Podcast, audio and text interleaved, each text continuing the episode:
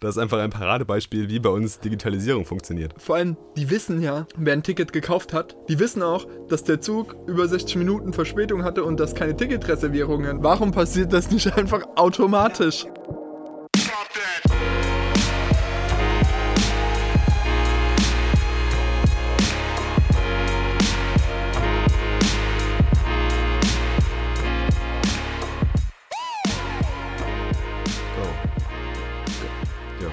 Alte Location, alles wie gewohnt.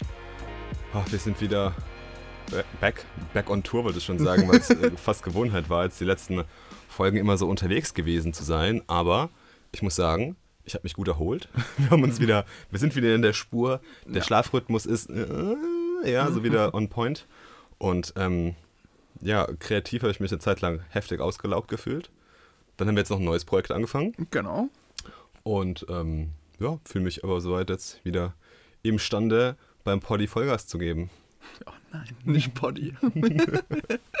ja, ja, genau. Und wir haben ja, ich glaube, beim letzten Mal haben wir es auch schon kurz gesagt, dass wir die Buchversprechung, äh, die, die, Buchbesprechung äh, ein wenig aufschieben, weil wir beide schon durch sind. Ja. Ähm, wir haben ja zusammen das Buch Everybody Lies gelesen und heute gehen wir das mal an und reden darüber. Mhm. Ich muss tatsächlich sagen, es ist so lange jetzt mittlerweile schon wieder her. Ich glaube, es ist auch schon einen Monat her, dass ich jetzt, jetzt gelesen habe, also fertig gelesen habe. Ja. Äh, Everybody Lies von Seth Steven Davidowitz. Ja. Ja, ich glaube so. Also, uh, Everybody Lies, What the Internet Can Tell Us About Who We Really Are. Ja, genau. Ja, um was ging's? Ähm, es geht praktisch so ein bisschen darum, dass wir aufgrund des Internets eventuell ein Stückchen näher an die tatsächliche menschliche Psyche herankommen, weil wir Google einfach jede Frage anvertrauen. Man kennt es ja, ähm, egal wie dumm man sich äh, dabei fühlt, man googelt ja trotzdem alles, wo man wahrscheinlich an anderen Stellen niemals nachfragen würde oder sich mit Leuten ja diese Nachfragen praktisch stellen würde. Aber Google gegenüber hat man da überhaupt kein Problem. Ne? Da ja, man googelt ja auch quasi jedes einzelne Symptom, was man hatte, das bei irgendeinem Schnupfen. Genau. Und, ähm, Einfach alles wird da mal reinge, reingejagt ja. und dann kommt auch irgendwas immer zurück. Und genau damit arbeitet er praktisch so ein bisschen zu untersuchen, ähm, ja, was denken die Leute wirklich über Events, ähm, wie verhalten sich Leute wirklich, was beschäftigt die Leute auch so im Großen und Ganzen. Und dazu gibt er sehr, sehr viele Beispiele, mhm. stellt sehr viele Hypothesen auf, um die dann auch wieder zu verwerfen, ähm, um so praktisch so iterativ praktisch so darzustellen, was man mit Big Data tatsächlich machen kann und wo auch die Vor- und Nachteile davon gegenüber klassischen Untersuchungsmethoden wie Umfragen liegen. Ja. Ähm, also wirklich spannend gemacht. Ähm, hat am Anfang mich sehr, sehr stark an Freakonomics von, Total. Steve, von Stephen Levitt erinnert. Also es, es, geht ja in dem Buch quasi ja grundlegend um das Thema Big Data und wie du ja schon gesagt hast, weil wir einfach jeder irgendwie auf dem Planeten mittlerweile eine riesengroße Anzahl an Daten kreiert oder ja. generiert tagtäglich. Und ich glaube, in einem Kapitel hat er auch so ein bisschen auf das Buch ja aufgebaut, auf Freakonomics, und hat gesagt, dass ihn dieses Vorgehen sehr fasziniert hat und sehr ja. inspiriert hat. Und ähm, der, der Autor von dem, ich vergesse den Namen immer, Steve, Seth Stevens, äh, ist hier auf jeden Fall, bezeichnet sich selber auch Data, als Data Scientist und ähm, geht so ein bisschen nach diesem Freakonomics-Prinzip vor und äh, zeigt super erstaunliche, teilweise auch überraschende und gruselige äh, Sachverhalte in unserer Welt. Ja, genau. Und das fand ich schon eigentlich so im Großen und Ganzen ziemlich spannend gemacht. Es war vor allen Dingen war das ganze Buch sehr, sehr flüssig lesbar. Also das war jetzt, ja, ähm, er trumpft da jetzt nicht irgendwie mit tollen Worten oder sonst irgendwie auf oder probiert da ja, Konzepte in irgendwelcher schwurbligen Sprache zu verstecken, sondern ähm, er ist auch immer wieder bereit zur Selbstkritik, wo er sagt so, ja, okay, da gibt's Fehler oder ähm, fehlende Validierungssachen auch in dieser Methode, weil es halt absolut gar keinen Filter gibt natürlich. Ähm, und, oder auch ähm, viele Dinge, die die Leute einfach wissen und mhm. dann dementsprechend nicht mehr googeln. Das alles fehlt mir da dann natürlich auch. Ähm, also ich sag mal, ich gebe ja auch nicht jedes einzelne Thema, was mich beschäftigt, in Google ein. Oder auch ähm, Unterhaltungen, die man so mit Leuten führt, sind ja auch sehr, sehr meinungsbildend oder fördernd. Und dementsprechend sagt er halt auch, ja, die Data ist zwar riesengroß und sehr, mhm. sehr viel und auch wahrscheinlich ähm, objektiver, als sie jemals zuvor durch ähm, Umfragen erhoben werden konnte, weil ich halt, wenn mir jemand eine Frage stellt, dann gebe ich auch so ein bisschen eine Antwort, die mich nicht schlecht aussehen lässt, zumindest so die grundlegende Theorie.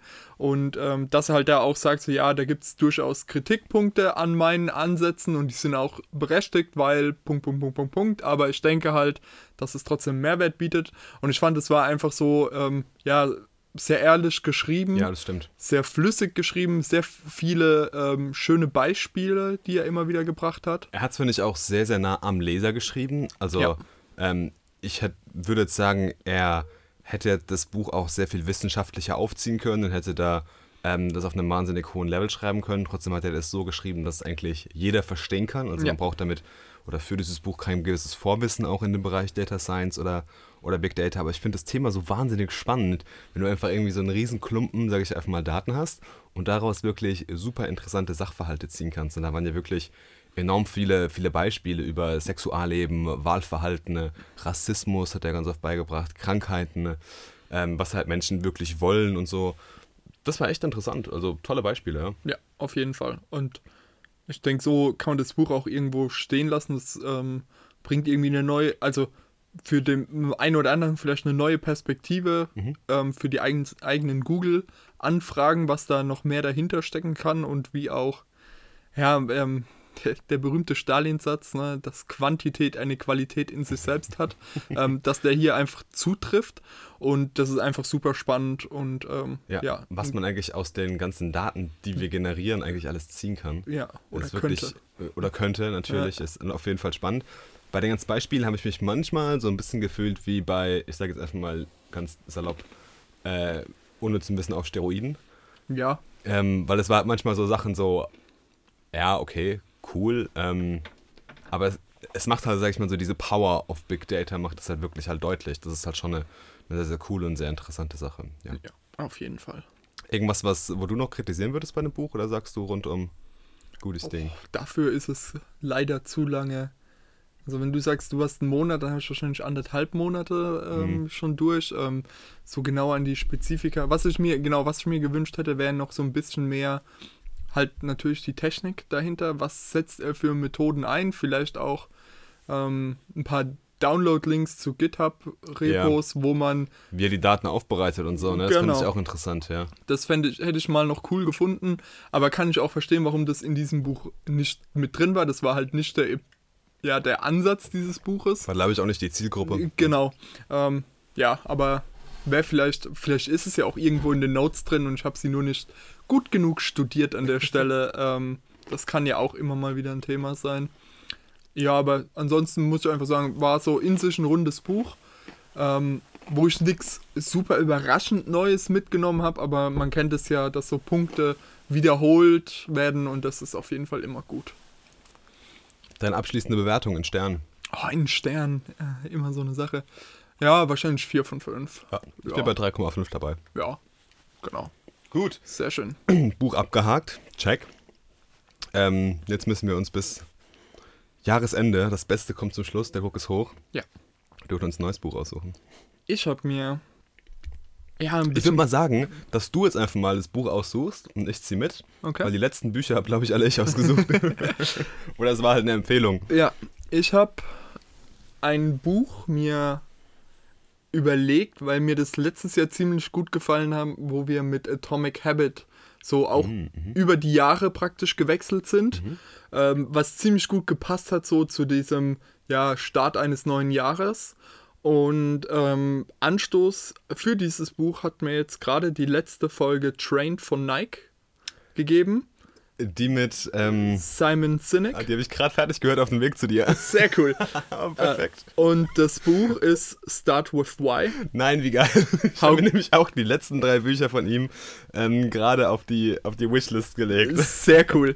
ähm, und da habe ich einfach gedacht, ähm, das passt grundlegend einfach super zu uns, passt aktuell einfach super zur Jahreszeit auch. So dieses ein bisschen übers Jahr reflektieren von der mhm. Stimmung her ähm, und dann zu überlegen, wie startet man ins nächste Jahr rein und vor allem das nächste Jahr ist ja auch der Start in das nächste Jahrzehnt. Stimmt. Die Roaring Twenties sind zurück. Wow. Hoffen wir, dass wir nicht so eine wirtschaftliche Krise bei, wie beim letzten Mal haben. Ähm, aber genau, es geht eine neue Dekade los. Stimmt. Und Krass. da hilft es vielleicht auch nochmal intensiver zu reflektieren an der Stelle. Cool. Deswegen nice. wäre das mein Vorschlag. Ja, also das Buch, glaube ich, was in dem viel über dem äh, Podcast von, von Nike, äh, wir können ja mal in die Shownotes den reinpacken, geschrieben wurde, war ja ähm, The Infinite Game. How mhm. Great Businesses Achieve Long Lasting Success. Mhm. Ähm, ich glaube, das Buch, mit dem Simon Sinek so richtig bekannt geworden ist, war halt wirklich Start with Why. Genau. How Great Leaders Inspire Everyone to Take Action. Um, und das ist ganz lustig, und meine Freundin war ja gerade in den Staaten in Boston, auch an, in Harvard. Und äh, dort gibt es so einen Campus-Shop mit super bekannten Büchern, äh, die halt so jeder Harvard-Student braucht. Und da war auch, ähm, hat sie mir so ein Bild gemacht und da waren auch zwei oder drei Bücher von Simon Sinek drauf. Also es mhm. muss wirklich ein sehr, sehr guter Autor sein. Und ja. ähm, da bin ich extrem gespannt. Sehr cool. Dann ging das ja diesmal sehr, sehr schnell. Ja, ne, also wir sind uns bei den Büchern irgendwie ja immer, immer, ja. immer sehr einig. Ja, ja. Bis, wir haben da sehr gleichmäßige Interessen ja. auf jeden ja, jetzt Fall. Jetzt machen wir Buchclub Extended. Ich habe ja letztens gerade ein neues Buch fertig gelesen, ähm, beziehungsweise fertig gehört. Äh, von Christoph Käse, Disrupt Yourself, mhm. wie man sich in der digitalen Welt neu erfindet. Genau, habe ich auch gelesen, deswegen können wir da gut kurz mhm. drüber reden. Ich fand das war auch super rundum interessant. Es war das erste Buch, was ich von Christoph Käse gelesen habe. Die beiden okay, davor habe ich noch nicht gelesen, mhm. ähm, weil ich ja auch viel im Podcast höre. Den habe ich ja von dir empfohlen bekommen und mhm. ich bin mittlerweile doch schon ein großer Fan von dem Podcast und finde es immer wieder tolle Insights aus der deutschen oder europäischen Wirtschaft, ähm, ja, führende Denker und auch Leute in Führungspositionen zu haben, die, sage ich mal, das ganze Thema digitale Transformation so aus ihrer Sicht ein bisschen widerspiegeln. Ja. Ähm, das finde ich sehr cool. Und ja, am Anfang habe ich mir gedacht, das Buch irgendwie, ich bin nicht so die Zielgruppe von dem Ding, weil es ging halt doch schon so, sage ich mal, eher an Leute, die stark von Veränderungen betroffen sind. Und, ähm, und sich davon auch bedroht fühlen. Ja, und sich genau davon bedroht fühlen. Ja, zum Beispiel, ja. ich sage jetzt einfach mal, die äh, Kassiererin oder der Kassierer an der Kasse im Supermarkt, ja, ja. Äh, der, der Bäcker um die Ecke, die, keine Ahnung, oder der Friseurmeister oder irgendwie sowas, ja. Aber auch der Sachbearbeiter, der der gerade so mit Excel zurechtkommt. Ja, oder Buchhalter, genau. Steuerberater, ja. Also ganz, ganz viele Berufsgruppen, ähm, sagt man ja, sind ja irgendwie so von der digitalen Transformation bedroht. Und ähm, das fand ich richtig interessant erstmal so. Ich finde die Prämisse sehr, sehr gut und sehr interessant auch, ja. wie man auch damit umgeht, weil das halt auch immer wieder in der Diskussion, gerade wenn man sich in, in Feldern wie Innovation in der Digitalisierung bewegt, ja. ähm, ist natürlich immer eine Diskussion, die kommt, dann so, ah, die Digitalisierung wird Arbeitsplätze vernichten und sowas, das sagt man ja immer. Und ähm, da fand ich es mal interessant, das wirklich aufs Individuum bezogen zu sehen mhm. und wie man sich so ein bisschen in Anführungszeichen neu erfinden kann. Ja? Also er hat ja ganz viele Beispiele, ganz viele Leute aus der Wirtschaft interviewt, ähm, hat es auch an seinem eigenen Beispiel deutlich gemacht mit dem Journalismus, der damals so als erste digitale Branche irgendwie so vom Blogging bedroht war und ähm, das war so eine Story, die sich eigentlich so das ganze Buch gezogen hat. Mhm. Und das fand ich sehr spannend. Und was ich gut fand an dem Buch, weil wie gesagt, den Anfang fand ich eher so, hm, bin ich überhaupt der Richtige, der dieses Buch lesen sollte? Weil eigentlich fühle ich mich jetzt persönlich, auch in meinem beruflichen Umfeld, nicht so vom digitalen Wandel bedroht. Ja. Ja, wir sind ja eher die, die den antreiben. wir sind ja eher die Veränderer, wie ja. das in dem Buch genannt wird. Genau. Und ähm, deswegen ist es aber trotzdem mal interessant, wie andere Leute das wahrnehmen. Das fand ich eine sehr, sehr spannende Sicht. Und dann ging es so stufenweise weiter hin zur Führungskraft und der letzte Teil dann so Politik. Und das fand ich wirklich ein Teil, der mir wahnsinnig, wahnsinnig gut gefallen hat. Ähm, Gerade so dieser Teil, der über, über die Politik, mhm. ähm, wie Politik eigentlich regulieren muss, was für eine Machtpolitik der auch hat. Und ähm, auch so die, die kleineren Rants, äh, so in Sachen Breitbandausbau und sowas, ähm, trage ich natürlich voll mit und fand das echt super interessant. Ja.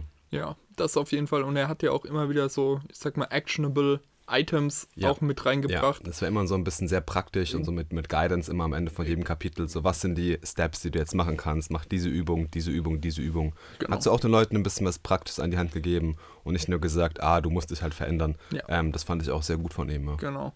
Ja, ich habe der Christoph Käse vor anderthalb Jahren live gesehen und daher kam das auch dann. Ähm, dass ich damals seine beiden Bücher äh, gelesen habe, Silicon Valley mhm. und dann Silicon Germany und ähm, hatte mir dann auch damals äh, Disrupt Yourself direkt vorbestellt und den Podcast gehört. Also bin wirklich, ähm, das ist so, ich glaube, die, die Stimme für Digitalisierung in Deutschland von jemandem, der auch tatsächlich was macht. Also mhm. der nicht nur Digitalisierung fordert, sondern der ganz klar zeigt, wie das funktionieren kann. Und ich finde es immer saustark in den Interviews, ähm, wie gut er aufgestellt ist von seinem Wissen her und ja. wie stark er auch in der Recherche ist. Also manchmal weiß ich, der weiß mehr als die Interviewpartner. Also ja. das ist schon krass, ähm, wie er auch, genau. der, also wie er als Typ, als Journalist wirkt. Man merkt einfach, dass er in dem Feld wahnsinnig viel Erfahrung hat, ja. wie er so die Informationen aus den Leuten rauskitzelt. Finde ich immer super hörenswert und super, super gut zu hören. Und dass er manchmal auch einfach sagt, wenn er denkt, dass das gerade Bullshit ist, was ihm hier erzählt wird. ähm, das merkt man auch ganz, ganz klar, dass der Mann keine Toleranz dafür hat, ja. ähm, angelogen oder beschissen zu werden. Oder wenn er halt mal auf eine äh, Antwort nur so eine, äh, auf eine Frage nur so eine Presseantwort bekommt. Genau, also, genau. Ja. das merkt man schon. Also ist ein sehr hartnäckiger Interviewpartner auf jeden Fall. Aber zurück zum Buch. Ich fand es wirklich dann gegen Ende hin, gerade in der zweiten Hälfte, ein sehr interessantes Buch. Äh, Habe es letzte Woche am Dienstag fertig gehört und ähm, muss sagen, hat mir sehr gut gefallen. Hm. Die anderen beiden Bücher ähm, schlagen in andere Richtungen mhm. ein. Und zwar geht es da zum einen im Silicon Valley Buch geht es praktisch darum, ich sag mal, Deutschen das Silicon Valley Mindset näher zu bringen. Okay. Wie ticken die dort eigentlich? Ähm, sehr, sehr gut gemacht, weil er dort eine ganze Zeit lang gelebt hat und auch mit seinen Kindern gelebt hat. Und zu Beginn stellt er die Frage, ähm, ob er es als Elternteil verantworten kann, seine Kinder wieder mit zurück in die digitale Wüste Deutschland zu nehmen. Ja, oder ob er ihnen da nicht ähm, viele Chancen nimmt, die sie dort äh, hätten.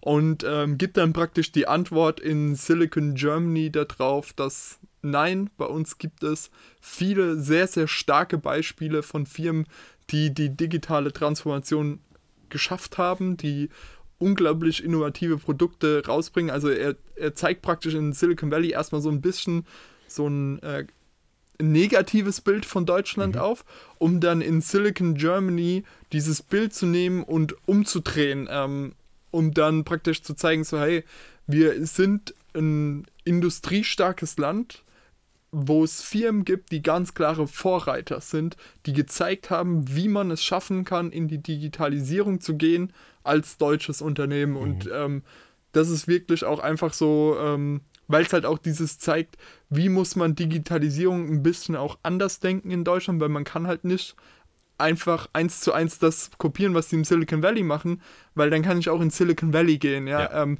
die ja. haben mehr Geld, ja. die haben vermutlich die klügsten Köpfe der Welt auf einem Haufen zusammen, die haben das meiste Geld wahrscheinlich auf der Welt zusammen. Das Venture Capital auf jeden Fall. Ähm, die haben viel weniger Regulierungen als mhm. wir. Ähm, Deswegen kann ich hier nicht dasselbe einfach nur machen, sondern ich muss anders arbeiten und denken. Ich muss die Infrastrukturen, die wir hier halt haben, nutzen. Und das ist wirklich ähm, sehr, sehr stark gemacht. Ein äh, genialer deutscher Autor. Auf jeden Fall, ja. Ich bin ja. gespannt, was da noch alles von ihm kommen wird. Jetzt können wir quasi die perfekte Überleitung machen zu Servicewüste Deutschland. Danke, Deutschland, deine Digitalisierung. Ja. Loser, Luft holen nochmal. Die Deutsche Bahn, ja. Wir haben uns ja schon äh, sage und schreibe stark aufgeregt, als wir von Hamburg zurückgefahren sind ähm, nach Mannheim, weil wir einfach gefühlt irgendwie, keine Ahnung, wie viele 100 Minuten Verspätung hatten oder irgendwie sowas und Züge ausgefallen sind und alles. Und genau. Dann, von Anfang an einfach mal direkt der ICE ausgefallen. Ja, ja. Ja. Und dann so mit einem schönen Harry Potter IC. Ja, also mit einem sehr worden. alten Modell, wo halt dann viele Sachen auch noch gefehlt haben. Wir konnten unsere Sitzplätze nicht reservieren, also die sind dann quasi ausgefallen und alles. Und ich habe mir gedacht, so, ach komm, äh, die 20 Euro für Sitzplatzkarten, ne, die würde ich doch schon gerne wieder haben, wenn ich die jetzt nicht bekomme. Und ähm, hab mir dann mal gemacht, so komm Marvin, testest du mal diesen Beschwerdeprozess von der Deutschen Bahn. Es ist ja ein, äh, ein Vorzeigeunternehmen, was Digitalisierung angeht. Ähm, nee, und ich dachte mal echt, ach komm, so schlimm kann es nicht sein. Äh, ihr hättet ja immer alle viel auf die Bahn, aber äh, Customer Relationship Management werden die ja schon drauf haben. Dachte ich. And I was never so wrong in my life. Also habe ich erstmal dieses Formular in die Hand gedrückt bekommen, was wahnsinnig, wahnsinnig kompliziert geschrieben ist. Ja. Also ich denke, man muss ein studierter Philosoph, Psychologe und Politikwissenschaftler sein, um dieses Formular sachgerecht und wahrheitsgemäß auszufüllen. Ich habe in meinem Leben noch kein komplizierteres Formular ausgefüllt. Also eine Steuererklärung dagegen ist ein Witz. Das ist echt so, ja. Also ich habe ungefähr 20 Minuten gebraucht, um alle Zugnummern, Ja, Zugzeiten, ne? ja. ja, äh, finde mal in der Vergangenheit von vor drei Tagen, Ja. wann der ICE eigentlich fahren sollte, Ja. weil man kann ja in der DB Navigator App nicht in der Vergangenheit suchen. Ja, natürlich nicht. Natürlich nicht, weil wer sucht schon nach Zügen in der Vergangenheit? Ja. Ja. außer man braucht halt dieses Beschwerdeformular. Ja. Das kann man nämlich auch noch dazu sagen. Im Zug hatten sie natürlich keine, weil Ja. wie kann es denn sein, ein Zug, der Verspätung hat, da brauchst du doch diese Formulare alle nicht. Nein, nein. Quatsch. Nein, nein, ist auch so eine geile Regel, dass die ja ab 60 Minuten Verspätung ausgeteilt werden und davor musst du sie halt selbst holen. Ja, genau. Und dann hatten wir erst keine 60 Minuten Verspätung und dann plötzlich hatten wir doch über 60 Minuten und dann hatten sie aber leider keine. Das ist so, ah ja, kommt Jungs. Ist Ja, okay. Also habe ich mir die Mühe gemacht, habe meine ganzen alten Rechnungen irgendwie aus dem Papier-E-Mail-Korb äh, gefischt und habe dann äh, die ganzen Zugnummern und Zeiten und alles gefunden und ähm, wollte dann sagen, ja, ich hatte hier diese Reservierung und die hätte ich gern zurückerstattet, aber man kann gar nicht das Feld auswählen, weil es gar keins gibt, wo man eine Reservierung erstattet bekommt, also einfach nur die Sitzplatzkarten, weil es geht immer nur für die gefahrene Strecke. Und da war nämlich unten gestanden, was ist Ihr Anliegen? Ähm, Anschlusszug verpasst, Zug verpasst, äh, dann irgendwie Folgeschäden, also dass ich irgendwie einen Termin nicht wahrnehmen konnte oder irgendwie sowas. Ja, aber halt nichts von Reservierung gestanden. Deswegen habe ich einfach noch ein Extrafeld dazu gemalt und habe gesagt, ähm, ne, ja, Reservierung konnte nicht wahrgenommen werden und deswegen hätte ich ja gerne meine 21 Euro wieder zurück.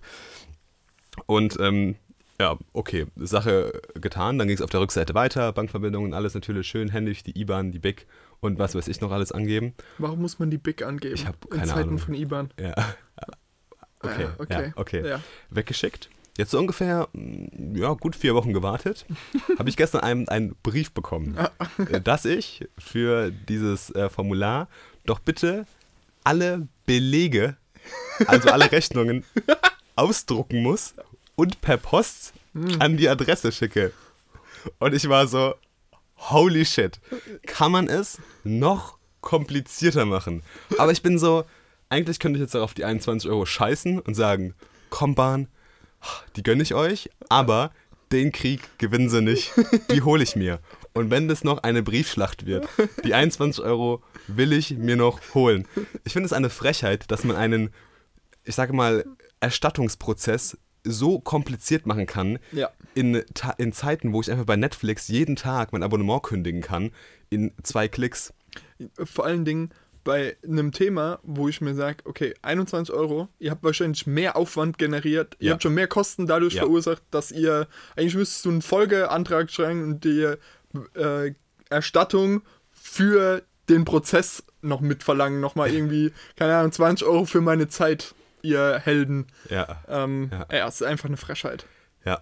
ja und vor allen Dingen, ähm, wenn man die Rechnung ja nicht digital bezahlt hätte, wer hätte noch seine, keine Ahnung, die Quittung von der Bahnfahrt? Ich habe das Ding ja in der App gebucht. Ne? ja, genau, deswegen Und- hast du die Quittung zum Glück noch. Ja, aber ich hatte da halt auch nur in meinem E-Mail-Papierkorb Ja, drin. ja. Ne? Also, Aber ich meine, wenn das eine tatsächliche Papierquittung gewesen wäre, aus irgendeinem Grund, Ja, hätte hätte man schon nicht- längst weggeworfen. natürlich, weil ich die Sitze nicht in Anspruch nehmen konnte. Ja, Also das, äh, das ist geil auf jeden Fall. Und ich habe mir gedacht, so, ey, das ist einfach ein Paradebeispiel, wie bei uns Digitalisierung funktioniert. vor allem, die wissen ja, wer ein Ticket gekauft hat, die wissen auch, dass der Zug über 60 Minuten Verspätung hatte und dass keine Ticketreservierungen waren.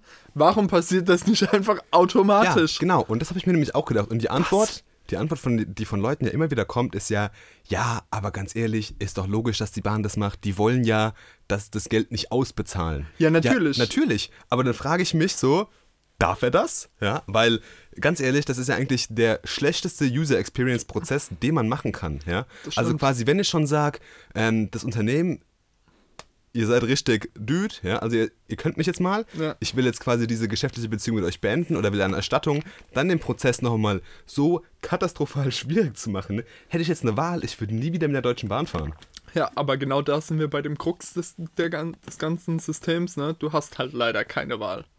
Das ist halt, ja, das ist halt äh, das große Problem an der Sache und deswegen, ja, Wettbewerb ist gut und die Bahn hat viel zu wenig Wettbewerb, ja, jetzt hier mit Flixbussen, Flixtrain, kommt so langsam ähm, ja. da mehr Bewegung ins Spiel rein. Und wir haben ja jetzt auch endlich gehört, es werden 50 Milliarden in die Bahn wieder investiert über die nächsten zehn Jahre. Es ist bitter notwendig, es ist immer noch viel zu wenig, was eigentlich investiert werden müsste. Ich glaube, die haben Stand heute irgendwie 60 Milliarden mhm. Investitionsstau. Wir kriegen jetzt über die nächsten zehn Jahre 50 Milliarden dazu. Ähm, immerhin, aber da müsste viel, viel mehr. Entweder muss man sich dazu entschließen, okay, wir machen das ganze Ding frei für den Wettbewerb und fördern den Wettbewerb an der Stelle wirklich aktiv, oder man sagt halt, okay, wir machen die Bahn wieder staatlich, mhm. das Ding muss keinen Gewinn abwerfen, ja. sondern wir wollen ja unsere Klimaschutzziele erreichen. True. Äh, wir wollen weniger Leute auf den Straßen haben, weil die Systeme ja auch alle am Brechen sind. Ja. Also was da an Baustellen und Staus ist, das ist ja auch nicht mehr feierlich auf den Straßen. Und ja, aber irgendwie gekonntes Nichtstun hat dir auch schon immer geholfen. Ja, also, oder auf jeden Fall, also ich will den Leuten jetzt nicht mal unterstellen, dass sie nichts tun und einfach ein Däumchen dreht, aber man bekommt halt einfach als Kunde nichts mit. Das Einzige, was ich mitbekommen habe, dass in den letzten Jahren die, Stutte, die Strecke Mannheim-Stuttgart relativ schnell geht, 35 Minuten, wo ich sage, realistischerweise betrachtet müsste ich die Strecke eigentlich in 15 Minuten fahren können. Hm. Ja, also man kann doch, also in Streckenführung, man kann ja so viel machen in Streckenführung, da müsste ich mich mal ganz disruptiv hinterfragen, ist dieses äh, hier Schiene und Radesystem, ist es überhaupt noch zeitgemäß? Weil warum bin ich am Boden mit dem Zug auf 220 km/h beschränkt, ja. kann aber in der Luft 900 km/h fliegen? Ja. So, warum? Ja, das könnte man sich ja mal hinterfragen einfach. Ja. Weil dann gibt es ja auch so Konzepte wie der Hyperloop zum Beispiel, die ja so eine Geschwindigkeit auf die Strecke bringen können. Ja? ja also klar, dass es dann physisch wahrscheinlich nicht mehr irgendwie funktioniert, wenn ich das irgendwie auf eine Schiene übertragen muss oder sowas. Da gibt es ja dann Sachen wie Vibration oder auch physikalische Gesetze, aber das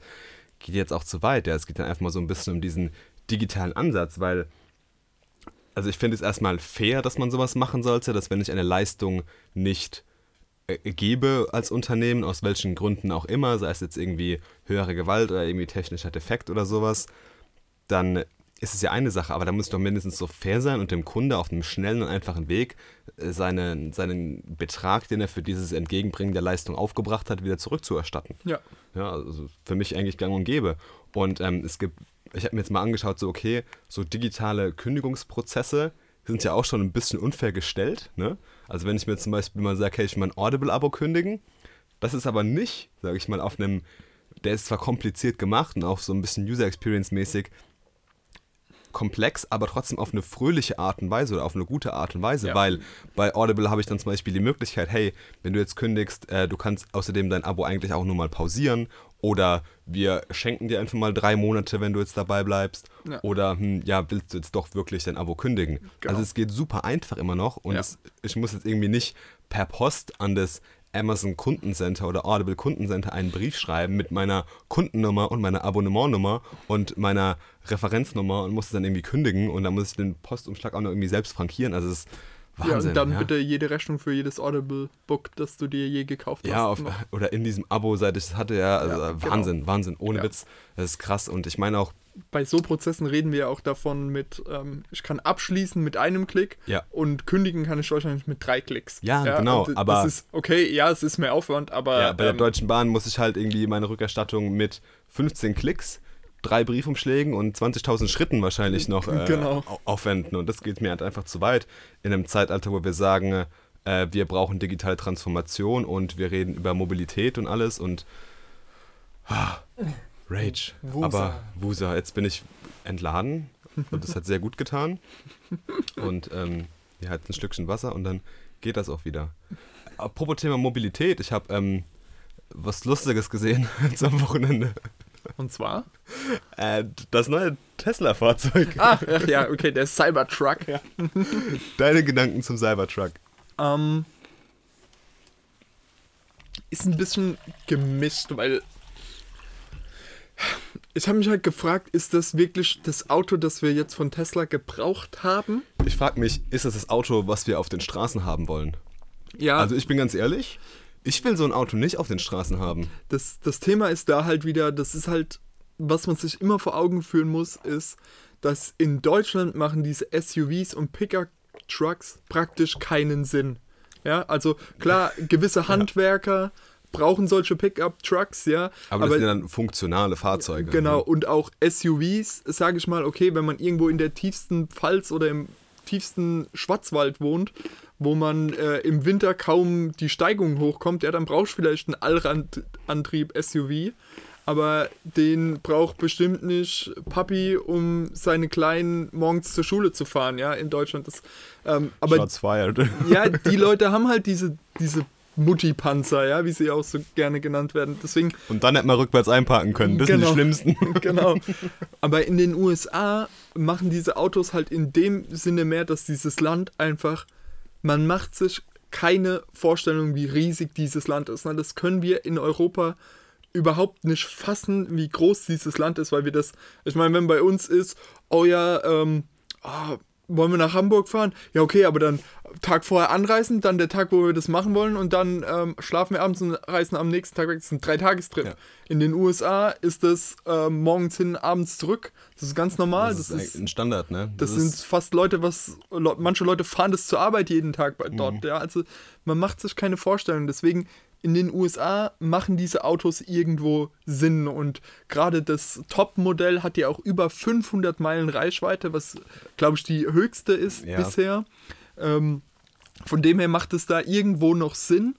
Ähm, aber ich hätte mir von Tesla mehr was in Model 3 Richtung mhm. gewünscht, also wirklich eher sogar noch kostengünstiger ja. als das, da noch weiter weißt am du, wo Preis der losgeht, der Cybertruck? Der Cybertruck geht bei 40.000 los, mhm. US-Dollar. Also ähm, pendelt sich irgendwo zwischen Model 3 und Model X ein. Äh, vom, nee, Model S ein vom Preis her. Ähm, aber ja, ich, ich hätte lieber noch niedrigere Kosten an der mhm. Stelle gesehen.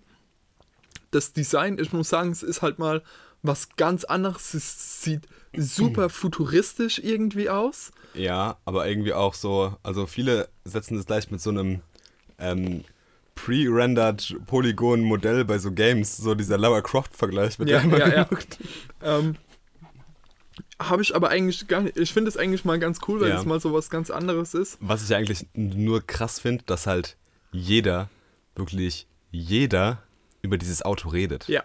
Und ich glaube, wenn der neue Polo vorgestellt wird, ja, redet keiner darüber. Gut, da muss man halt sagen, da hat es Tesla geschafft, das ist praktisch Apple der Autos. Ne? Ja. Jeder guckt dahin. Ähm, ich habe auch so die Tinfoil Hat Theorie gehört. Ähm, die hatten geplant, dass das Glas kaputt geht, mhm. weil die wissen, okay, dann im fertigen Modell ähm, geht das Glas nicht mehr kaputt, aber da hat dann auch nochmal jeder Memes drüber gemacht, ne, ja, natürlich. Ja. Also das muss man ja auch dazu sagen, für die Leute, die es nicht ge genau. gesehen haben. Ähm, das Auto ist ja kugelsicher, so wie ich das äh, verstanden habe. Genau, die haben onstage mit dem Vorschlagshammer dagegen ja. geschlagen. Und du keine, keine Delle. Keine Delle. Ja. Also das war wirklich krass. Genau. Und dann wollten sie eine, eine Stahlkugel genau. ähm, in die Seitenscheiben werfen und zu demonstrieren, dass die quasi auch bruchsicher sind. Und dann ist die Kugel einfach zweimal ja. gegen die Scheibe und hat sie halt ge geschattert. Genau, aber was man da halt sagen muss, was immer noch beeindruckend ist, die ist zwar gesprungen, die Scheibe, aber, aber nicht kaputt gegangen. Ja. ja. Das ist auch nochmal ein großer Unterschied. Ähm, und viele meinen ja, das war, war so geplant. Jetzt, ja, ne? Genau, genau. Was ich genial an dem Design finde, ist, dass es deutlich weniger Aufwand scheinbar ist in der Produktion, in der Herstellung wofür ja Tesla unglaublich berühmt ist, dass sie viel mhm. weniger Autos produzieren, als sie eigentlich verkaufen können. Ja. Und da ähm, hilft dieses einfache Design vielleicht auch einfach mal. Und was ich auch ziemlich cool finde, ist eigentlich, dass es keinen Lack hat. Und damit mhm. kann es auch keine Lackschäden bekommen, ne? was ja so ein typisches Ding ist, was man am Auto hat. Und, ähm, Auspacken auf Kontakt, sage ich da nur. genau, das kann der Tesla dann äh, richtig machen.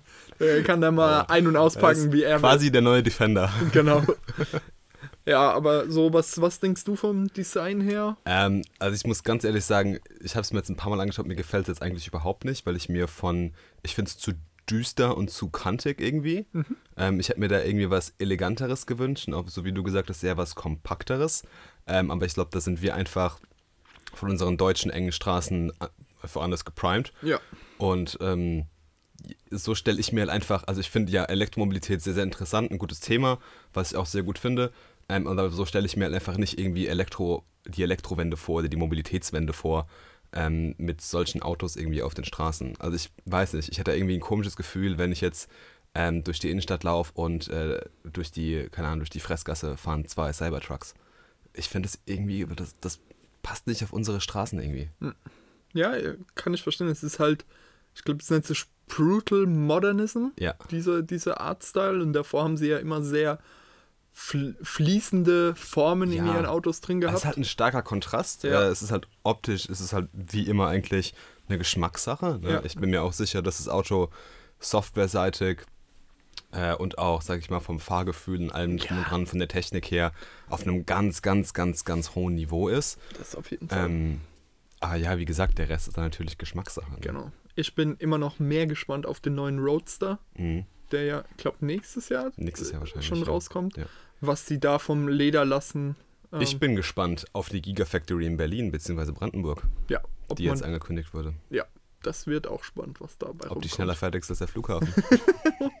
das kann nicht so schwer Falls sein. Falls dem so sei, das wäre einfach ein, ein Schlag in die, in die Fresse, ja. wirklich. Das wäre ja. wär so traurig, ja. Oh Mann. Ah, gut. Wir hatten noch ein Thema, beziehungsweise du hast mir noch was geschickt gehabt. Eine Podcast-Folge. Genau. Ähm, wir sind ja beide so ziemliche Cybersecurity-Fans. Keine, keine Practitioners, aber Fans ja. des Ganzen. Ich, wenn ich mal die Zeit habe und meine These genau. rum ist, steht es ganz, ganz, ganz weit oben auf meiner Agenda, sich sehr intensiv mit diesem Thema auseinanderzusetzen, weil ja. ich es einfach wahnsinnig interessant finde. Genau, auf jeden Fall. Und wir haben hier auch schon ein, zwei Mal den Podcast Hackable erwähnt. Ähm, daneben gibt es noch einen weiteren Podcast, von dem ich ein ziemlich großer Fan bin, äh, Malicious Life. Und äh, halt nicht Malicious Life, Darknet Diaries, mhm. Entschuldigung. Und dann gibt es noch so einen dritten großen Cyber Security Podcast, das ist eben The Malicious Life. Und die haben in ihrer neuen Folge ähm, darüber geredet, was eigentlich Cyber Insurance ist, warum das einen schlechten Ruf hat, aber warum es eigentlich doch super sinnvoll und wichtig ist. Mhm. Ähm, das ist jetzt an der Stelle ein extremer Throwback an unsere Innohex, nicht Innohex-Folge. Insuraton. Insuraton-Folge, weil da waren ja die, die haben Gesamtsieg geholt. Gesamtsieg, ja. Genau, ähm, die haben sich ja mit dem Thema auseinandergesetzt, mit der äh, Cyber Security Insurance, indem sie einen Analyse-Algorithmus oder Produkt geschrieben haben, was äh, Softwarelücken erkennt, von außerhalb schon, ähm, um bei der Risikobewertung zu helfen. Und das ist eins der großen Themen, die da ja in dem Podcast auch angesprochen werden, ist, dass die Be Risikobewertung unglaublich komplex ist bei dem Thema, weil zum einen kann man über Zero Days de facto keine Ahnung haben, mhm. weil deswegen sind es ja Zero Days, weil niemand was davon weiß. Ähm, aber auch die komplette, so eine holistische Betrachtung der Anwendungslandschaft in einem Unternehmen ist unheimlich schwierig. Dann kommt noch dazu, der größte Unsicherheitsfaktor sitzt eigentlich vor dem Computer. Yep. Ähm, was machen die Leute, was haben die für einen Kontakt nach draußen? Wie sind die sensibilisiert auf den Umgang mit E-Mail-Anhängen, aber auch Anrufen und Phishing-Attacken, Attacken, die darüber reinkommen, ja. Ähm, wie sind Gebäude gesichert, ja? Kann, mhm. Können da Leute einfach rein und rauslaufen? Mhm. Ähm, oder gibt es hier hinten irgendwo die, die Rauchertür, wo sich einer dazustellen kann, der einfach mit reinlaufen kann? Es ist unheimlich komplex, das ganze Thema. Und auch auf der anderen Seite die Bewertung, was ist eine Telefonnummer wert? Mhm. Und was sind 10 Millionen Telefonnummern auf der anderen Seite wieder wert? Ja? Das ist genauso ein wichtiges Thema. Was das ganze Thema einfach schon von einem, ähm, wie versichere ich das Ganze das überhaupt. Das finde ich nämlich schwierig, ja. Und ähm, wie bewerte ich das Risiko einfach, ist unheimlich schwer. Aber natürlich ist Cybersecurity ein unheimlich wichtiges Thema, weil ich als einzelnes Unternehmen vielleicht den entstandenen Schaden daraus gar nicht stemmen kann, mhm. weil es einfach viel zu groß ist, ja, ja weil das ja, ja, ganz gerne schnell in die mehreren Millionen Bereiche oh, ja. reingeht. Auf der anderen Seite brauche ich aber auch jemanden, ich sag mal wirklich, eine, einen Partner an meiner Hand, der mir dabei hilft, ähm, ja, gewisse Grundsätze ähm, zu erfüllen, weil wenn ich zum Beispiel eine Brandschutzversicherung abschließe, mhm. bekomme ich dazu ja auch ähm, gewisse Auflagen, das und das hast du zu erfüllen. Ja, die, die berühmten Assistenzleistungen auch so ein bisschen, ne? Genau, genau. Und dass die in diesem Umfeld unglaublich wichtig sind ja. und eigentlich ähm, man kann fast schon sagen, dass die, dass die Risikomitigierung im Cyberbereich einen viel, viel größeren Einfluss hat als bei allem anderen, weil wenn dein Gebäude abbrennt, mhm. dann ähm, rennen dir nicht unbedingt die Kunden weg, außer du bist jetzt Brandschutzhersteller. Ähm, aber im Großen und Ganzen, ich sag mal, wenn dir dein Bürogebäude abbrennt, dann denken deine Kunden nicht so, ähm, was ist denn bei dem los, sondern ja, aber wenn bei dir Hacker einbrechen und alle deine Daten klauen. Was ja heutzutage sehr viel wert ist. Äh, genau, was nicht nur sehr, sehr viel wert ist, sondern auch unglaublich an der Kunden, ja. an dem Kundenvertrauen kratzen kann. Ja. Gerade als ähm, Fintech-Unternehmen ist es natürlich noch mal intensiver. Oder als, ähm, wenn ich mit Krankendaten ähm, zu tun habe. Wo du halt auch das Vertrauen der Kunden brauchst. Ne? Genau. Und das kann dadurch unglaublich schnell weg sein. Und ich denke, da ist Cybersecurity ähm, eine wichtige Komponente auf der einen Seite, um als Unternehmen sich, ähm, ich sag mal, finanziell irgendwo zu schützen. Mhm. Aber auf der anderen mhm. Seite sich einen starken Partner von außen dazu zu holen, der einem dabei helfen kann, das Risiko zu mitigieren, was man selbst im Unternehmen hat. Sei es dadurch, dass zum Beispiel die Versicherung, wie sie ja sonst auch ähm, mit Experten zusammenarbeitet, ähm, auf der Seite zum Beispiel mit Pentestern ja. zusammenarbeitet und sagt so, ey, hier, wenn ihr das mal ausprobieren wollt, wir haben hier gute Leute, mit denen ihr reden könnt, die ihr ausprobieren könnt. Hier ist unsere Best Practice Checkliste oder auch hier sind Newsletter ja, mit äh, Security-Lücken. Das Wissen muss man jetzt nicht als Versicherungsunternehmen aufbauen. Ja? Man muss genau, ja quasi genau. nur das Risiko handeln gut einschätzen. Netzwerke bauen. Netzwerke bauen. Das ist ein ganz, ganz wichtiger Punkt, glaube ich. Genau. Ähm, und halt auch, sage ich mal, als wirklich, wie du gesagt hast, starker Partner dem Kunden zur Seite stehen. Ja, absolut. Und da ähm, ist aktuell sehr, sehr viel Bewegung am mhm. Markt. Mhm. Und es ist ein unglaublich spannendes Thema, was, denke ich, auch einfach für uns beide aus dem Thema her spannend ist, dass wir beide bei Versicherungen arbeiten, ja. aber auch, dass wir uns beide unglaublich für dieses Thema überhaupt interessieren ähm, also Cybersecurity. Und das ist auch so ein bisschen was, was als Privatperson ja auch irgendwo interessant ist. Auf jeden Fall. Weil ähm, ich mich ja eigentlich auch gegen Ransomware und so, solche Logisch. Themen schützen will. Und ja. Ähm, ja, und das. Und das halt auch manchmal so komplex ist, dass viele Leute sich gar nicht so richtig damit auskennen. Ne? Genau. Wie genau. hast du es verstanden in dem Podcast? Der hat sich jetzt hauptsächlich, hauptsächlich an diesen, äh, an Businesskunden gewandt, ne? genau, ne? an, an ja. Unternehmen. Also der einzelne Konsument, der stand jetzt gar nicht so stark im Fokus. Genau, habe ich auch am Markt kein einziges Produkt zu gefunden. Allerdings habe ja. ich auch nicht zu intensiv gesucht, muss ja. ich jetzt sagen. Aber ich habe noch kein ähm, Produkt für die Privatperson gefunden an der Stelle. Okay, für Privatpersonen haben wir, glaube ich, sogar was von der SV. Okay. Ja, wir haben den Internetschutz. Ja, das ist aber, glaube ich, nicht so das, was mir da so. Oder Cybersecurity, ja, ja, ich weiß, ja. ja. Aber es geht halt, also da hast du halt einen Schutz bei Online-Käufen und Verkäufen, genau. bei äh, Identitätsdiebstahl, bei Phishing, Farming, Skimming und sowas. Oder wenn irgendwie dein Online-Banking geknackt wird. Ja. Das ist in diesem Internetschutz drin, ja. Aber es gibt jetzt kein, ähm, keine Versicherung, wo dein Computer gehackt wird.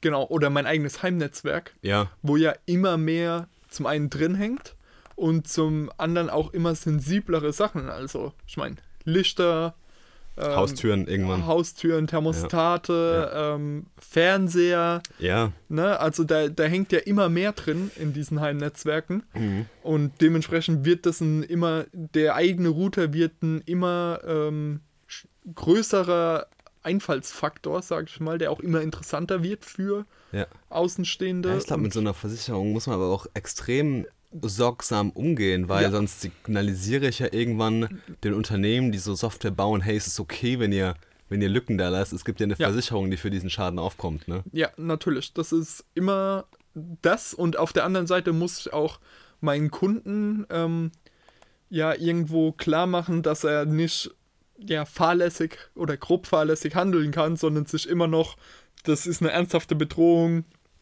ich sag mal, ungefähr so ein Bewusstsein schaffen, wie nur weil ich eine Brandschutzversicherung habe, kann ich nicht einfach in meinem Garten irgendwie äh, heißes Öl mit Wasser löschen, ja, das, ähm, ja, und das, noch äh, trocken Heu daneben lagern. Genau, sondern ich muss halt immer noch, also dass die Leute eigentlich das als, ja, als finale, ja, wenn wirklich alle anderen Stricke reißen, dass ich immer noch einen Schutz im Hintergrund habe, so muss man das sehen.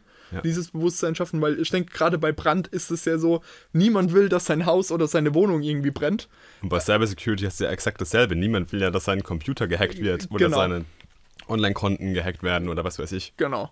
Aber dass man halt eben einfach eine gewisse weiß, okay, wenn mir das passiert, dann habe ich jemanden, dem kann ich schreiben, der kümmert sich dann darum, der hilft mir ähm, oder der hilft mir auch schon vorab dabei, das überhaupt zu verhindern. Ja. Äh, das sind Themen, wo ich denke, wo wir noch sehr, sehr viel am Markt sehen werden, wo auch noch keiner die Lösung gefunden hat. Mhm.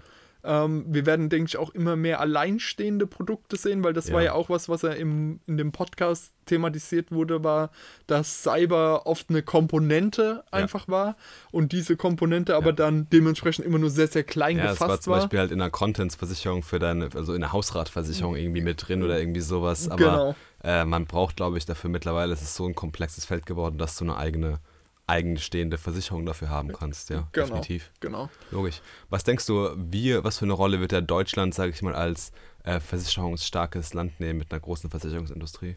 Ich denke, unsere große Stärke ist auch der Regulierung, mhm. die Regulierung, die wir hier haben. Das heißt, wir werden klare Anforderungen entwickeln und ähm, ich denke, wir werden am Anfang ähm, sehr, sehr konservative Modelle erstmal haben, die am Markt sich etablieren. Und dann müssen wir, glaube ich, so ein bisschen Erfahrungen sammeln mit, ähm, ja, wie, wie stellen sich Schäden tatsächlich ein, wie wirken die sich aus? Mhm. und dann, also ich denke, die erste Generation der Verträge wird noch sehr, sehr schwammig und ungriffig sein. Und dann erst so in den, ich sag mal, in den folgenden Generationen der Verträge und Tarife wird das Thema dann wirklich ausgegoren sein, aber ich denke, dass wir da ähm, einen unglaublich starken Faktor haben mit der Erfahrung generell aus Versicherung, mit dem starken Netz an Regulierungen, die es hier ja. gibt, aber auch mit der ähm, Cybersecurity ähm, Know-how, das es in Deutschland auch gibt. Also ich denke, wir sind ein starker Standort mit dem Chaos Computer Club in mhm, Deutschland. Und es gibt unheimlich starke Experten hier.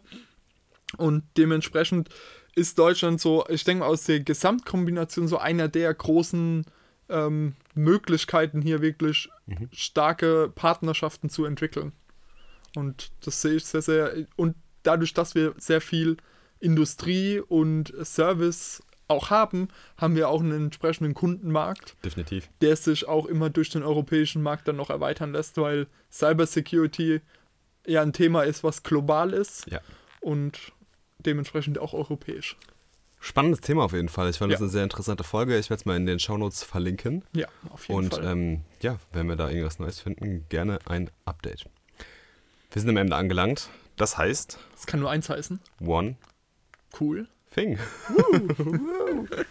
Geil, weil du jetzt gerade so einen schönen Monolog gehalten hast. Ja. Ähm, leg ich mal los mit meinem One Cool Thing. Ich habe nicht nur ein One Cool Thing, ich habe sogar zwei, denn ich habe es ja schon angekündigt, ich habe mir ein neues Tastatur- und Maus-Setup bestellt. Mein Neid, mein Neid. Ähm, die MX Keys von Logitech und die MX Master Series 3. Ähm, quasi eine Generation habe ich übersprungen von meiner absoluten Lieblingsmaus. Ich finde die MX Master, die erste, die ich hatte, eine wahnsinnig geniale Maus. Ergonomie, äh, Verhaltene also Bewegungsverhalten, sag ich einfach mal, Zusatzfunktionen, Kompatibilität und effortless beim Switching. Also ich kann ja. wirklich mit einem Tastendruck drei verschiedene Geräte bedienen. Ähm, wahnsinnig genial. Dann dieses Mac-Wheel, dieses Scrollrad. Ja. Out of this world. Ich habe noch nie ein so smoothes Scrolling erlebt und so präzise und, äh, und schnell. Und auch ähm, das seitliche. Dieses seitliche Scrollen, ja. man unterschätzt es, wenn man es nie hatte, ja, weiß man nicht, stimmt. was man vermisst. Ja, das stimmt. Gerade in Figma oder sowas äh, ist es Gold wert. Ne? Ja. Und ähm, dann kam die MX2 raus, bei der habe ich Pause gemacht. Dann die MX3 und ich wurde so langsam, hm, das könnte ich mir langsam überlegen. Und dann kam nämlich auch die MX Keys raus, quasi die passende Tastatur dafür. Ja. Und ähm, so langsam ging mir irgendwie meine, meine Mac-Tastatur, diese Magic, das Magic Keyboard irgendwie auf den, auf den Keks. Das war jetzt auch schon so ein bisschen eingestaubt und das war ein kompaktes auch, also ich hatte keinen, keinen Ziffernblock, den ich auch nicht unbedingt brauche. Ähm, aber ich habe irgendwie was gesucht, was sich irgendwie cooler anfühlt beim Tippen und vielleicht auch so diese Power. Ich habe so diese Experience von der MX äh, Master gesucht und bin dann halt auf die MX Keys gestoßen und habe lange ge geschwankt, habe dann aber ähm, hier Tipp, ähm, wenn ihr noch Student seid und eingeschrieben seid, kriegt ihr 25% Rabatt beim Logitech Store. Und ähm, die habe ich in Anspruch genommen und habe mir das komplette Master Setup bestellt, also die MX Keys. und die Master Free und ich muss sagen, 5 von 5. Sehr stark. Wahnsinn. Also die Tastatur ist so genial. Ich habe noch nie ein so smoothes Tippen gehabt. Es sind ein paar Tasten äh, nicht vertauscht, aber äh, so von der Funktionalität her muss man sich einen Ticken umgewöhnen. Äh, Gerade weil halt auch die Tastatur, sage ich mal, auch für Windows konzipiert ja, wurde. Ja. Ähm, deswegen hat man da halt quasi beide Seiten immer dabei. Aber es ist so genial und das ganz, ganz, also das Mega-Feature, ich hätte nie gedacht, dass ich das so krass feier, ist, wenn man zwei PCs bedient und hat die mit beiden gekoppelt, kann man ja mit einer Taste hin und her switchen. Und man kann an dem einen PC oder Mac oder was auch immer ähm, mit Command C irgendwas, sage ich mal, kopieren und auf dem anderen einfügen. Ja. Und das finde ich einfach nur wahnsinnig genial. Und es geht noch weiter, denn die MX Free, oder die Master Free, ähm, wenn du zwei Bildschirme benutzt und, sage ich mal, auf dem einen Bildschirm dein, äh, dein MacBook ist und auf dem anderen dein Windows-PC, kannst du an der Kante von dem Bildschirm so eine Art Transition Area definieren und du kannst quasi mit der Maus in diese andere Transition Area gehen und der erkennt automatisch, dass du jetzt den anderen PC bedienen willst und switcht automatisch das Signal rüber. Und das finde ich so mindblowing und es funktioniert so gut. Sau stark. Ähm, ist nochmal, das Mac Wheel ist nochmal ein Riesen-Update. Äh, die, die MX-Keys mit der smarten Hintergrundbeleuchtung, mit USB-C. Ähm, wahnsinnig genial. Einziger Abzugpunkt, das Kabel, das mitgeliefert wird, ist USB-C auf USB-A. Ah ja, ja, okay, aber das kann ich noch irgendwo verstehen, weil ja. viele PCs halt ja. keinen USB-C-Anschluss ja, haben. Wenn es halt ein USB-C auf USB-C wäre, wäre es halt mega genial gewesen. Wäre es für den Mac-User Für den Mac-User wäre es super, für den Windows halt genau, nicht so geil. Genau, ne? die haben klar. oft noch keinen. Ähm, ja, Verstehe die MX Master, ich habe ja auch die, die erste, die erste Generation noch, ist auch noch eins von zwei Geräten, die leider nicht über USB-C bei mir geladen werden. Mhm. Das andere ist mein Kindle. Ah. Dafür, dafür habe ich noch mein, äh, mein Micro-USB-Kabel am Schreibtisch rumfliegen. Ähm, deswegen ist es auch so einer der Punkte, wo es mir in den Fingern juckt. Ähm, aber ich muss sagen, gerade bei der Maus bin ich einfach vom Mac Trackpad. Ja. Es hat mich bisher noch keine Maus dazu bewegt, tatsächlich am MacBook die Maus zu verwenden, mhm. weil ich so gerne am, äh, am Trackpad arbeite und dementsprechend arbeite ich auch ungerne mit einem Keyboard am MacBook. Ja, weil das dann weird ist. Genau, weil das einfach weird ist. Und ja. deswegen bin ich immer so, ich habe ein super ähm, Full Mechanical Keyboard, RGB Backlight und ich nutze es nur, wenn ich am Windows-PC bin, weil ähm, ja, am MacBook habe ich es mir irgendwie nicht angewöhnt. Und ich muss sagen, mittlerweile bin ich immer weniger an meinem Windows-Rechner. Ich, ich bin tatsächlich am überlegen, den hier runter zu bewegen, weil es kam ja ein Trailer raus für ein Spiel, auf das wir alle seit zwölf Jahren warten. Der neue Half-Life-Ding, was ah, ja. VR-only wird. Und ja. hier unten habe ich ja den Raum für ein VR-Headset. Stimmt, stimmt. Äh, aber dann halt für den PC, also nicht für die Quest oder sowas. Nee, ich würde mir dann schon ein richtiges VR-Headset okay. holen. Cool, ja, ich bin auch im Überlegen gerade, ob ich mir eins hole. Ja. Und ähm, dementsprechend, also die MX Master und die MX Master, äh, MX Keys würden mich beide auch extrem reizen. Super Gerät. Aber ich bin aktuell tatsächlich nicht so auf ja. Maus und Tastatur Ja, ich habe es mir unterwegs. hauptsächlich geholt, weil ich auch dachte, wenn ich eine geilere Tastatur habe, fällt mir das Schreiben für die Master-Thesis leichter. Kann, kann ich absolut verstehen. Das ist auch einfach so ein Spielzeug, was ja. unglaublich viel Freude bringt. Auf jeden Fall, also ja. super geniales Gerät. Super macht es mir ja noch schwerer, mich, mich dagegen davon abzuhalten, mir die zu holen.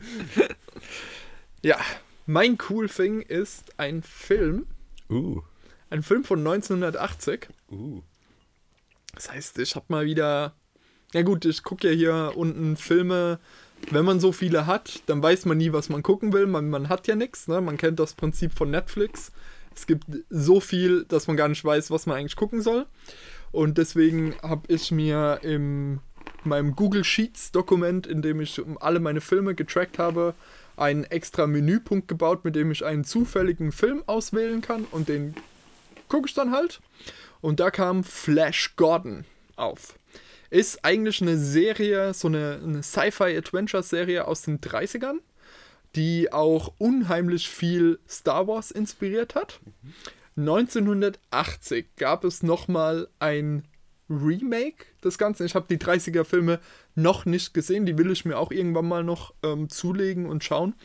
Ähm, Aber dieser 1980er Film ist vor allen Dingen für eins bekannt, und zwar, dass sein Soundtrack von Queen ist. Und dementsprechend macht der Film eine abartige Laune, weil dieser Soundtrack, ja, das sind halt wirklich, ähm, können wir auch gerne in den Show Notes verlinken, das Flash Gordon Theme. Mhm. Es macht einfach unheimlich viel Spaß. Das hat vielleicht sogar auch schon der ein oder andere gehört und weiß gar nicht, dass es eigentlich zu einem Film gehört. Ähm, der Film selbst ist ähm, sehr, sehr, ja, ähm, ja, der hat einen gewissen Trash-Charme. Er ist sehr liebevoll gemacht, aber die Story ist sehr vorhersehbar, sehr, sehr einfach gehalten. Aber es macht irgendwie, der ganze Film macht sehr, sehr viel Spaß. Und ja, dieser Soundtrack lief bei mir jetzt übers Wochenende wirklich in der Dauerschleife. Das war echt heftig. ich muss reinhören. Ähm, hat super viel Spaß gemacht und auch so ein kleines Plädoyer mal wieder. Schaut doch alte Filme und auch so ein bisschen hm. obskurere Sachen. Ich habe die alten Star Wars jetzt geguckt. Stimmt, du hast die alten Star Wars Teile. Ja. Ja. jetzt auch den sechsten Den sechsten habe ich jetzt auch schon geschaut, ja. Sehr cool. Ich muss sagen, Lieblingsteil, sechster Teil. Sechs, oh, interessant, interessant. Weil Ewoks. okay, okay. Ja. Ähm, ja, es ist mein wenigst liebster Teil aus ja. den dreien, weil Evox. oh man, ihr liebt die. ähm, ja, aber ja, geniale Filme, oder? Toll, die ja. heute sich auch noch sehr, sehr halten. Ich, du hast mir ja gesagt, von wann die Filme sind, weil ich ja nicht nachgeschaut habe. Die sind ja. ja aus den 80ern. Ja, ja Ende 70er, Anfang Ende 70er. 80er. Und ich war so, what the fuck, weil die sind wirklich extrem gut gealtert, finde ich. Ja. Also klar, man merkt, dass die alt sind, ja. aber also es gibt andere Filme aus dem, also es gibt Filme aus den 2000ern, wo ich mir denke, holy shit, sind die alt. Ja, das sieht man, also gut, man muss dazu sagen, dass Star Wars ja auch ähm, natürlich sehr viel Special Treatment über die Jahre schon bekommen hat. Ja. Und auch das, das, was wir heute gesehen oder sehen, ist ja nicht das, was damals im Kino gelaufen ist, ja. weil da ja sehr viel nacheditiert wurde und auch an CGI hinzugefügt wurde. Und das ist auch ein Teil davon, warum viele 90er und 2000er Filme heutzutage schlechter aussehen als so alte Filme, weil das CGI unglaublich schlecht gealtert mhm. ist. Ne? Also deswegen diese praktischen Effekte, die da drin sind, ja. sind sehr, sehr stark. Aber es gibt ja jetzt Disney Plus in den USA. Oh, und ja. dort sind die ersten, also, also Episode 4 bis 6 in 4K verfügbar. Die gibt es noch nicht auf ähm, physischem Medium mit Dolby Atmos Soundtrack. Meine Hoffnung ist riesengroß, dass das Ding auch auf ähm, Scheibe rauskommt. Mhm. Weil das wird ein wahres Fest werden. Ja, weil du stimmt. sagst, die Filme sehen heute schon gut aus und das stimmt auch, aber wir kennen es nur auf Blu-ray-Qualität. Ja. Das heißt, es ist nochmal ein ordentlicher Sprung. Plus dann nochmal ähm, einen Dolby Atmos-Mix mhm. zu bekommen. Also, das stelle ich mir genial vor. Da habe ich richtig große Hoffnung, dass Disney das auch nochmal für Leute rausbringt, ja, die nicht geil. Disney Plus haben. Ja, ja ich bin gespannt. Star Wars. Wenn es heimgeht, äh, wird dann äh, Teil 7 geschaut. The Force Awakens. Sie. Und dann ähm, werden auf jeden Fall 8 nachgeholt, wird nach 8 nachgeholt, weil den habe ich gar nicht gesehen. Mhm. Und dann im Dezember halt der letzte. Ja, okay. Ja. ja. Hast du äh, Solo A Star Wars Story nee. gesehen? Okay.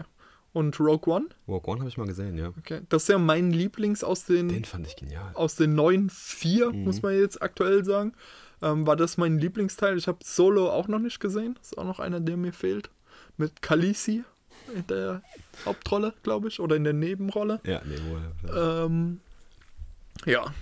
Gut, jetzt haben wir noch einen kleinen Star Wars-Ausflug gemacht. Ja, muss immer mal wieder sein. Ja, gehört einfach dazu in so einem Nerd-Podcast. Ja, auf jeden Fall. Super.